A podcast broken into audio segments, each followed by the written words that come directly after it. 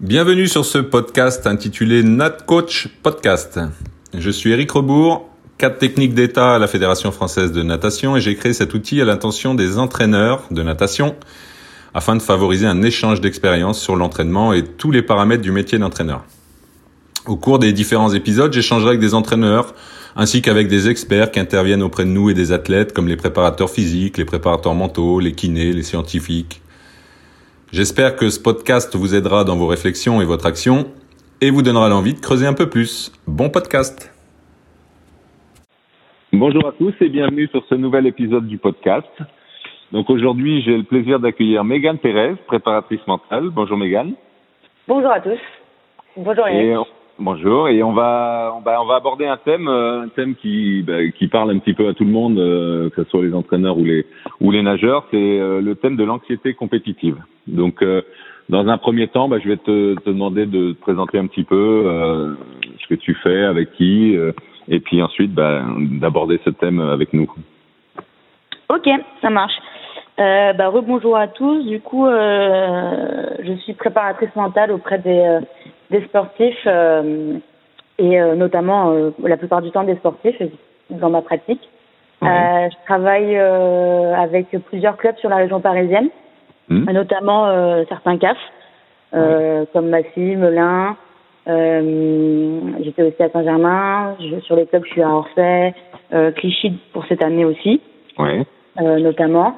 Euh, je travaille aussi avec la Ligue de France euh, de natation à l'INSEP avec les, les nageuses euh, jeunes en synchro, mmh. en natation artistique. Ouais. Et je travaille sur les pôles espoirs, tout ce qui est rameur francilien aussi. Et pour rester sur le niveau de la natation, je travaille sur la formation en préparation mentale des entraîneurs au niveau des ERFAN et du DE au Crêpes de Vichy. D'accord, ok. Donc une bonne connaissance euh, de la natation.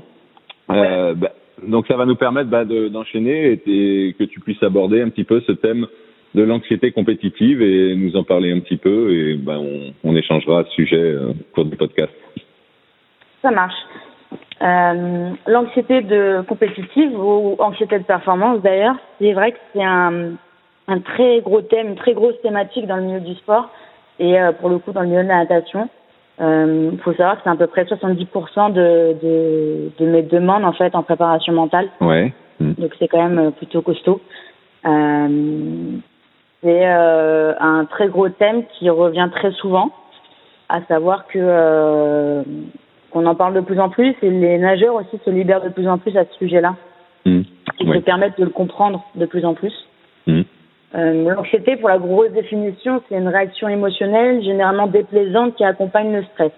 Il ouais. euh, faut savoir que le stress, c'est généralement la réponse en fait qui va qui va venir euh, suite à à l'anxiété. Donc c'est un état qui est assez négatif, qui s'accompagne de nervosité, d'appréhension, d'inquiétude, et en même temps de ce qu'on appelle un niveau d'activation corporelle élevé. Mmh. Euh, alors là, on rentre dans du scientifique, mais le niveau d'activation corporelle, en fait, c'est le niveau d'énergie du corps. Donc c'est comme si une pile physiologique et une pile mentale. Et ouais. en fait, au fur et à mesure de notre journée, forcément, ça diminue. Mmh. Euh, et lorsque l'anxiété arrive, en fait, cette pile mentale commence déjà à diminuer avant même d'être sur le lieu de la compétition ou avant même d'engager une performance, en fait. Mmh. Euh, c'est là le, le, grand problème de, de l'anxiété, c'est que euh, il va y en avoir allemand, il va y avoir ce qu'on appelle l'anxiété cognitive et l'anxiété ouais. somatique. Mmh l'anxiété cognitive. Donc tout ce qui est cognitif, c'est le fonctionnement euh, mécanisme mental et autres. Euh, et c'est une forme de d'anxiété qui va venir généralement plusieurs jours avant la compétition. Ouais. Euh, ça devient problématique du coup, c'est qu'en fait, ça engage ce qu'on appelle des pensées limitantes, ça engage des doutes, ça engage euh, une remise en question très forte de la période d'entraînement ou de l'état corporel ou de euh, ou de la compétition en elle-même, en fait, de l'attente de cette compétition. Mmh. Euh, et du coup, ça se traduit généralement euh, par des pensées redondantes, très souvent. Ouais. Euh, certains nageurs ont des difficultés à s'endormir deux trois ouais, jours avant. Ouais. Mmh. Ça, c'est quelque chose qu'on retrouve beaucoup là chez, chez les nageurs avant la compétition, des, des difficultés à s'endormir. Mmh, mmh, ils ont l'impression de ne pas se reposer.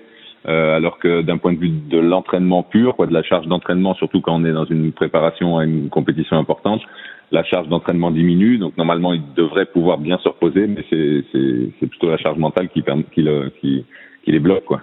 Ouais, complètement. Et d'autant plus que cette charge mentale, si elle est activée très tôt, en fait, euh, elle va diminuer cette charge physique très tôt au niveau du mmh. niveau de nervosité. Et c'est là où on commence déjà à jouer entre guillemets le jeu de la préparation euh, mentale en fait. C'est que euh, qu'effectivement, si c'est pas travaillé en amont sur euh, sur une, un nageur qui est soumis à un stress important, mmh. effectivement, on peut se retrouver avec un, un corps fatigué au moment où il faut performer quoi. Ouais, c'est ça. Ouais. Mmh. Et justement, après, l'anxiété cognitive va automatiquement engager l'anxiété somatique. Donc le soma, c'est le corps. Hmm. Et en fait, on va se retrouver avec euh, des signes. C'est là on va avoir donc la veille ou le jour J, on va avoir des signes du corps. Euh, on va commencer à avoir la boule au ventre, la célèbre boule au ventre. Ouais. Euh, des crispations, euh, des tremblements, l'envie d'aller aux toilettes, euh, voilà, des, des, des, des, fois des plaques, des fois, voilà, on se ronge les ongles, des, des, des, des signes en fait corporels qui montre que le stress agit et pour le coup est vraiment présent et commence à, à agir. Et on le retrouve chez des nageurs euh, lors des entretiens lorsqu'ils nous disent que euh, derrière le pot, ils ont la sensation des jambes coupées déjà. Ouais, donc on a des athlètes qui peuvent, bah, le jour de la compétition, se retrouver avec euh, une douleur à l'épaule qu'ils n'ont pas eu de, depuis longtemps ou même jamais eu, juste au matin de la compète, justement parce que le corps, le corps réagit, quoi. Complètement, ouais. Et, et en fait, ça, c'est des signes qui peuvent déjà être opérés en amont. Euh, et c'est important même de les repérer en amont parce que euh, dans la gestion de, de, de l'anxiété, en fait, en France, c'est vrai qu'on a eu l'habitude de cacher en fait les émotions, de pas les mettre en avant, de d'essayer de les, ce qu'on appelle de les mettre de côté. Oui. Euh, mmh. Je sais pas si tu as réussi à vouloir mettre des pensées de côté. Euh, mmh. mais effectivement, c'est euh, très compliqué et en mmh. fait, c'est même contre naturel. Euh, Je sors cet exemple très souvent quand je présente la prépa mentale, mais si je te dis de penser à tout sauf un éléphant rose sur une planche de surf, euh, généralement, euh, on a un gros pourcentage de personnes qui vont penser à cet éléphant rose sur une planche de surf, et puis il y a un autre pourcentage de personnes qui vont du coup euh, tout faire pour le bloquer, mais du coup ne penseront à rien d'autre. Et en fait, c'est un peu le mécanisme de notre cerveau lorsqu'on va vouloir contrer des pensées. À partir du moment où elles sont présentes, si on veut les mettre de côté, elles reviendront quoi qu'il arrive. Mmh. Et en fait, ça, on voit, ça ne fonctionne rarement. Ouais.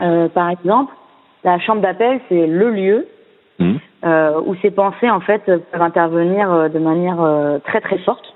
Mmh. Et c'est le lieu où les nageurs vont essayer de tout faire pour mettre ces pensées de côté. Ouais. Sauf que euh, quand on analyse la faisabilité de, de, de, mettre la pensée de côté, il se rend compte que ça fonctionne pas forcément. On se rend compte que ça use beaucoup d'énergie mentale de vouloir mettre une pensée de côté ou un stress de côté. Euh, pendant qu'on fait ça, du coup, on pense pas forcément à, à visualiser sa course ou à, ou voilà, à rentrer dans sa bulle de performance. Mmh. Donc, euh, et en plus, c'est hyper énergivore. Ouais, voilà, on dépense beaucoup d'énergie sur ça, quoi. Mm. C'est ça. Et euh, en fait, euh, les nageurs euh, avec qui je bosse, nous, on travaille beaucoup sur ce qu'on appelle la pleine conscience, ouais. euh, le mindfulness, du coup, dans les, sur l'anglo-saxon. Et en fait, on fait en sorte d'apprendre à se connaître avant toute chose. On apprend à se connaître, on apprend à analyser, à identifier ses émotions, ses ressentis, mmh. euh, pour non pas les mettre de côté, mais pour les accepter et faire avec. Oui, d'accord. Mmh faire en sorte de performer avec euh, ce qui constitue euh, notre stress en fait mmh. et, euh, et de faire en sorte que euh, qu'on performe avec parce qu'effectivement il n'y a pas que du mauvais stress bien au contraire ouais, il y a aussi sûr, ce qu'on appelle le bon stress mmh. et en fait le bon stress il est euh, signifié par un niveau d'activation assez haut en fait assez haut mais qui est euh, haut par rapport aux nageurs ouais. c'est-à-dire qu'il y a des nageurs qui ont besoin d'avoir un niveau d'énergie mentale haut pour performer, euh, et d'autres qui ont besoin, au contraire, d'abaisser ce niveau d'énergie pour pouvoir rentrer dans leur bulle de performance. Mmh. Et donc tout ça, c'est quelque chose qui est à analyser en amont. Euh, et je sais que dans certains, euh, dans certaines situations, on peut encore entendre de nos jours euh, "Ne t'en fais pas, ça va aller, mets ton stress de côté". Mhm. Euh, Oui. Donc du coup, en fait, c'est euh, c'est euh, des, des, des phrases assez classiques en réalité, et puis c'est bienveillant à la base. Euh, mais c'est vrai que foncièrement, ça n'a pas de- d'effet significatif. Euh, on dit que la, les, ces genres de phrases, en fait, de, de, de mettre de côté, c'est euh, toutes les thérapies cognitivo-comportementales, en fait, euh, de deuxième génération, on appelle ça, qui ont du coup montré leurs limites. Et c'est pour ça que la pleine conscience a commencé à débarquer. Alors euh, aux États-Unis, ça fait quand même 40, 50 ans, c'est quand même, euh, c'est quand même assez, euh, assez Utilisé, vieux ouais. À tu- et utilisé. Et, euh, et là, par exemple, en Angleterre, ils ont monté des programmes de pleine conscience qui sont en train de mettre euh, dès les écoles primaires, en fait. D'accord, ouais, ouais. Ils l'utilisent Pour, très, très pour éduquer tout le monde à ce, à ce fonctionnement. Mhm. C'est ça, c'est ça. Et en fait, le processus, c'est de euh, d'avoir plus tard des enfants, des adolescents, des jeunes adultes et adultes qui se connaissent. Et euh, on a pour habitude de dire généralement que plus on se connaît au niveau euh, psychologique et préparation mentale, et on est plus à même de performer. Mhm. Bien sûr, ouais. Et donc toi, là, euh, concrètement, quand tu es avec euh, un groupe d'athlètes, euh, tu comment tu arrives à, évaluer un peu bah, le, leur niveau d'activation, comment ils sont avant une compétition Donc tu as des questionnaires, tu as des choses, des, choses comme ça? Ouais. Généralement, quand j'ai les athlètes, bon, ceux qui ont un problème de stress ou d'anxiété compétitive identifié, euh, on le sait tout de suite. Ouais. Généralement, il n'y a, a aucun souci. Hein, euh, Souvent les entraîneurs les ont repérés aussi. C'est ça, c'est ça. Ouais. C'est ça. Et puis eux-mêmes, hein, pour le coup, le savent. En fait, c'est des, nageurs qui ils savent qu'ils stressent, ils Mhm. en ont conscience, ils Mhm. ressentent tous les effets. Euh, ils sont parfois très déçus d'ailleurs, parce Ouais. que euh, voilà, ils s'entraînent et au moment de performer, ce, ce manque de Bien sûr, gestion ouais. en Mhm. fait euh, les a fait contre-performer. Donc euh, on rentre dans un cercle un peu vicieux pour le coup quand c'est ça. Et Ouais. en fait, souvent ils disent mais j'ai pas, je sais, je sais pas comment faire, j'ai pas de réponse. Ouais. Et du coup, nous, en fait, on a toute une phase diagnostique qu'on met en place. Et effectivement, il y a les entretiens euh, verbaux, en fait, hein, où on discute, Mhm. euh, où je leur fais prendre conscience déjà tout ce que est la définition du stress, de l'anxiété, pourquoi ça agit, dans quelle période, comment ça agit sur le corps. Et Mhm. ça, on peut le faire dès, euh, dès, euh, dès les groupes jeunes, en fait, parce que Ouais. euh, chez les plus jeunes, ils ont déjà conscience qu'ils ont envie souvent d'aller aux toilettes ou qu'ils Mhm. mangent beaucoup pendant la compétition. Euh, Ouais. Quand ils utilisent déjà des mécanismes pour pallier au stress. Ils s'en rendent moins compte, quoi. Ils analysent moins la chose, donc ils, euh, ils sont peut-être un peu plus foufou, mais ils ont déjà ces, ces, ces, ces mécanismes en place, quoi. C'est ça, ouais. Ils ont déjà ces mécanismes-là et pour le coup, ils le savent. Quand ils ont très envie d'aller aux toilettes, euh, ils savent que c'est parce qu'ils stressent, quoi. Ouais. Et donc, du coup, dans cette phase de diagnostic, on discute et effectivement, il y a aussi des questionnaires, euh, euh, comme le Big Five Inventory, par exemple. C'est un Mhm. questionnaire qui permet de mesurer euh, des, euh, certains traits de personnalité. Euh, et l'objectif, c'est de recouper ce qu'on a au niveau verbal avec les questionnaires Ouais. pour permettre une certaine prise de conscience euh, au tout début. Et puis ensuite, on observe beaucoup en compétition. Euh, moi, je me, je me déplace dans les compétitions de manière pas cachée, mais euh, je leur dis souvent que le travail est fait en amont. hein. il n'est pas fait pendant la compétition, sûr, évidemment. ouais. Mhm. Ils savent que je suis présente pour observer. Euh, J'observe souvent les chambres d'appel, notamment parce que c'est quand même deux lieux euh, en, en natation euh, où tout peut se produire et, euh, et qui est hyper anxiogène pour, euh, pour les plus anxieux. Bien sûr, ouais. Du Mhm. coup, et même pour les moins anxieux, d'ailleurs, c'est là où ça peut se déclencher. Et du coup, euh, tout ça recoupé. Parfois, on utilise de la vidéo aussi. Certains ne se rendent pas compte de leur euh, de leur non verbal. Ouais. Et euh, voilà. Ouais, de leur posture, de tout ça, quoi. Oui, Mhm. exactement. Et quand ils se mettent à faire euh, 15 pompes euh, juste avant de prendre le start, euh, ils se rendent bien compte que du coup, ils ont peut-être été un peu trop loin dans, dans Ouais. la suractivation, en fait. Bien sûr, ouais. ouais, ouais. Et donc du coup, tout ça recoupé fait que derrière, on a une base diagnostique et que derrière, on peut en fait, euh, avec les outils en préparation mentale, on fait en sorte de euh, d'a- d'aider le, le nageur à se connaître Mhm. et on met des outils cognitifs comme la routine de performance, l'ancrage, la bouée attentionnelle ou les bouées attentionnelles, euh, qui permettent en fait de mettre un espèce de cadre, de bulle de performance qui les aide à gérer leur niveau d'activation. Voilà, c'est Ouais, une ouais. jauge en fait qu'on met en place. D'accord. Ouais. Et donc avec les, les coachs, toi tu interviens aussi, donc tu as dit en formation avec les coachs. Euh, oui. T'insistes sur quoi justement par rapport à tout ça euh, Là, tu, tout à l'heure, tu nous disais, bah, il y a les petites phrases qu'on a l'habitude de dire, qui, bah, qui oui. euh, met de côté, euh, ça va passer, ou euh, concentre-toi là-dessus, qui en fait peut-être même euh, accentue encore plus l'anxiété chez ouais, l'athlète. ouais, ouais. Et, et, en plus, il se dit, bah, qu'est-ce qu'il me dit, lui, j'y arrive pas, il me dit que, que des trucs que, que je peux pas faire. Euh, donc, sur, sur quoi t'insistes par rapport au, au coach euh, dans ce, dans ce domaine-là? Euh, Quand je suis en formation, j'insiste sur les signes déjà. Euh, Ouais. Parce que c'est vrai qu'en en soi, on- un humain peut être stressé, mais il y a quand même un, c'est graduel en fait. Ouais. C'est quand même graduel et c'est vrai que euh, j'insiste sur les signes. Après, c'est vrai que la faisabilité d'observer l'ensemble des signes sur l'ensemble des, des nageurs lors d'une compétition, Oui. euh, c'est quand même costaud. Faut, Mhm. c'est compliqué, il faut du temps, du personnel. Enfin voilà. Mhm. Euh, c'est hyper difficile, mais c'est vrai que sur les plus anxieux, il faut pas hésiter à bien identifier en fait les périodes de- d'anxiété. Ouais. Euh, à savoir que euh, souvent le, le, le nageur dans la communication, il a du mal à exprimer le fait que déjà une semaine avant, il, est, il en fait des, des, des rêves ou qu'il y pense déjà beaucoup, Ouais. ou qu'il Mhm. a des doutes. Euh, certains ont peur d'en parler, certains n'osent pas devant le groupe, euh, sûr. certains osent pas déranger aussi euh, l'entraîneur. Euh, et du coup, faut pas hésiter sur sur des nageurs identifiés identifiés très anxieux, de, de bien discuter, de faire verba- verbaliser, de de voilà de qui puissent s'exprimer sur sur cette notion-là, de rassurer au niveau euh, tout ce qui est ce qu'on appelle factuel. Euh, Ouais. de rassurer au niveau de l'état de forme, de rassurer au niveau des temps, de rassurer au niveau Bien des, euh, Mhm. des entraînements qui sont effectués, au niveau des temps de départ euh, réalisés, euh, sur des choses voilà que vous en tant qu'entraîneur vous savez que c'est très factuel, très réel et très euh, sur l'instant présent en fait. Bien sûr, ouais, ouais. Moi, je sais que j'ai déjà eu le cas d'athlètes, euh, surtout en préparation terminale d'un championnat, ou qui, euh, Ouais. bah, qui se mettent à en faire plus, presque ce que qu'on leur en demande, à vouloir nager encore plus vite pour se rassurer. Et puis, euh, voilà, donc ça, c'est c'est un type de signe qui est qu'on retrouve quand même assez régulièrement euh, Mm, euh, complètement. chez nos chez nos nageurs, quoi. Ouais ouais complètement.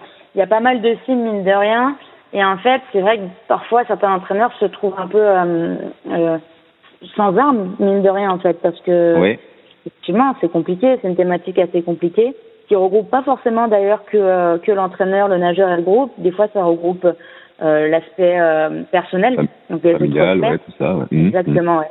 exactement, surtout familial. Et, euh, et c'est vrai que là, bon, pour le coup, ça rajoute euh, une composante euh, un peu Mhm. plus costaud quand c'est comme ça. Mais voilà, il faut pas hésiter à faire verbaliser, surtout, et à euh, et à rassurer sur les aspects euh, sur les aspects euh, d'instant présent, parce que souvent les les sportifs ils vont aller se projeter sur ce qui s'est passé la- l'année passée ou il y a deux ans. Ouais. euh, mhm. et, et du coup il faut plutôt les les, les rassurer sur euh, sur voilà ce qui- la préparation actuelle qui a été effectuée. Bien sûr, euh, ouais. ouais. Mhm. Et, euh, et ensuite, sur les personnes qui sont très anxieuses, il ne faut pas hésiter aussi à, à utiliser certains outils comme la visualisation, des choses comme ça. Ouais. Euh, là, euh, il y a le cas notamment en ce moment sur l'eau libre, quand ils connaissent pas forcément le bassin, euh, Mhm. peut-être d'aller euh, regarder des vidéos du bassin, de savoir à quel, euh, quel moment les bouées vont être placées, essayer un peu de, de se sentir un peu à la maison. Voilà. Ouais, ouais, bien sûr, ouais. Mhm. Dans le tennis, Nadal le dit très bien, s'il est aussi fort à Roland Garros, c'est qu'il est chez lui en fait. Ouais. ouais. Il se sent à la maison. Donc donc c'est une force forcément. Et quand c'est des bassins qui sont méconnus, c'est Ouais. important aussi de. En tout cas, nous on travaille, on, on essaie de projeter et de visualiser un peu sur le bassin. Pour euh, alors pas au détail près parce que forcément on n'a pas le bassin réel en, en visu. Mhm. Mais euh, mais voilà, on essaie de de faire en sorte de jouer un peu le moment pour que ça puisse rassurer quand ça arrive vraiment quoi. Et c'est pour ça que c'est aussi des fois important bah, d'arriver la veille à un championnat pour Oui. pouvoir s'entraîner déjà dans le bassin. Ou euh, Oui. moi je sais que des fois j'ai des athlètes qui, euh, alors peut-être que c'est un signe aussi hein, d'anxiété, qui euh, le matin à l'échauffement, s'il y a un bassin de récup, bah, ils veulent pas aller dans le bassin de compète parce qu'ils veulent euh, avoir un petit peu plus de place euh, pour s'entraîner dans le bassin de, de, de récup. Mais euh, mais en même temps c'est euh, c'est un peu euh, bah, ne pas connaître le bassin, ne pas prendre ses repères, ne pas Euh, donc ça peut aussi euh, être un signe d'anxiété, de, se dire bah non, euh, finalement le bassin je le découvrirai qu'au dernier moment, voilà. Donc. Ouais. ouais, ouais, ouais. En fait, sur le, les signes d'anxiété, c'est c'est hyper paradoxal parce que là, en ayant eu vraiment beaucoup, beaucoup, beaucoup de sportifs sur les cinq dernières années, je me suis rendu compte que le mécanisme humain est à peu près similaire en fait. On mhm. retrouve l'anxiété cognitive qui se transforme en somatique. Euh, et d'ailleurs, c'est pas forcément dans ce sens-là. Il y a, y a, y a des certains sportifs qui n'ont pas forcément l'anxiété euh, cognitive, mais qui vont juste déclencher quelques signes sur le jour J. Ouais. Ça signifie que c'est quand même une anxiété euh, euh, qui est moins costaud, juste sur les derniers jours, en fait. Mhm. Euh, mais c'est vrai que sur sur les signes de l'anxiété, c'est paradoxal dans le sens où on fonctionne pas tous de la même manière, mais il y a quand même pas mal de choses qui qui sont similaires. Et en même temps, c'est très individuel. Euh, Il va y avoir certains signes, euh, certains signes qui, qui, vont paraître très anxieux chez un nageur et qui vont en fait rassurer l'autre nageur. Bien sûr, euh, ouais. Mm. C'est pour ça que dans, dans la posture d'un entraîneur, ça peut être compliqué parce qu'en fait, ouais, c'est une, une, thématique de travail qu'il faut individualiser. Oui. Mm. Et oui, quand on a euh, quand on a une vingtaine de nageurs ou dix nageurs au championnat, euh, c'est un peu plus euh, compliqué d'individualiser et de, de prendre le temps de, en fait. Bien sûr, oui. Mmh. C'est vrai que là, on... ouais, vas-y. Oui, pardon. Vas-y, vas-y. J'allais dire, c'est pour ça que dans les pays anglo-saxons, ils, ils, n'hésitent pas en fait à s'entourer d'un, d'un staff euh, complet mmh. pour pallier à, à, ces moments de, de, de, de, compétition qui sont hyper euh, hyper prenants en fait. Bien sûr, ouais. c'est, ce, c'est ce que j'allais dire. J'allais parler des staffs, euh, euh, des staffs pluridisciplinaires, même puisqu'on voit bien, euh, bah, déjà dans ce thème-là que euh, l'entraîneur seul peut pas tout faire, euh, que ce soit euh, voilà, la préparation mentale, mais on l'a déjà abordé sur la préparation physique dans le podcast, on l'a déjà abordé dans d'autres dans d'autres thèmes, et on voit bien que le bah, le, le sport euh, actuel, la natation actuelle, euh, bah, c'est ça demande ça demande d'autres compétences aux entraîneurs de pouvoir coordonner des équipes autour de soi pour bah, pour gérer tous ces tous ces paramètres là. Quoi. Ouais, complètement. Il y a un certain il y a un certain recul à avoir aussi, mine de rien, c'est euh, l'entraîneur est très très très souvent avec ses nageurs forcément. Euh, mhm. Donc en fait, parfois dans une préparation, euh, surtout c'est un stage avant de prépa et compagnie, euh, surtout si c'est au niveau euh, national ou international, il y a des fois il y a des, des, grands moments de prépa. On le voit, hein, euh, parfois l'entraîneur peut avoir, j'allais dire le nez un peu dedans, et forcément mhm. n'a pas un certain recul pour pouvoir en fait, avoir mhm. cette expertise et cette analyse. Oui. Euh, euh, c'est vrai que c'est vrai c'est là où c'est important le staff complet, mais c'est vrai que pour assurer les entraîneurs, très souvent, moi quand j'ai le retour des entraîneurs, euh, ils tapent dans le mille très très souvent. Hein. ils ont quand même évidemment conscience. Ça reste une thématique visible, mmh. euh, visible et puis qui, qui ne, j'allais dire qui ne ment pas, mais c'est voilà. Oui, on peut pas. il y a très peu d'athlètes qui arrivent à cacher leur, leur anxiété. il y a toujours des petits signes qui, qui apparaissent quand même. Quoi. Mm. C'est ça. Et peut-être un autre truc qui pourrait être pas mal, c'est euh, de faire en sorte dans la communication du groupe que en fait ça devienne euh, normal d'en discuter. Que euh, mm. que qu'en fait c'est pas c'est pas du tout un sujet tabou. Que, c'est pas la honte d'avoir du stress. Que que remettre en question une prépa, bah ça arrive et et c'est des pensées qui, qui arrivent forcément qui arrivent forcément dans dans, dans le conscient. Et, et juste d'y penser, je sais que certains s'en veulent en fait. Mmh, euh, donc engage des émotions de frustration, de voilà des choses comme ça. Et il faut dès le début en fait euh, essayer de faire un mécanisme de voilà de pleine conscience, d'instant présent, de d'essayer aussi de, de normaliser la discussion autour de cette thématique. Et mmh. ça permettra en fait de aux nageurs de se dire bon ok en fait j'ai j'ai la possibilité, j'ai le terrain pour pouvoir en discuter. Et du coup, en fait, ça va mmh. déjà engager de la verbalisation. Mmh. Et déjà, il y a de l'intention, donc ça peut euh, déjà euh, c'est plus facile, euh, je pense, à, à, moduler que si bah, si ça, si on prend ça comme quelque chose de tabou et qu'on on cherche plutôt à, à, le cacher, quoi. Complètement, complètement. Et euh, après, ça, je le vois de plus en plus. Hein, c'est quand même une thématique où de plus en plus d'entraîneurs, euh, en tout cas avec ceux que je travaille, c'est sûr que mhm. c'est mis en place, sont ouvrent la discussion assez facilement et mhm et permettent en fait aux nageurs de euh, d'en discuter et de voilà il n'y a pas de tabou quoi bien sûr ouais, ouais.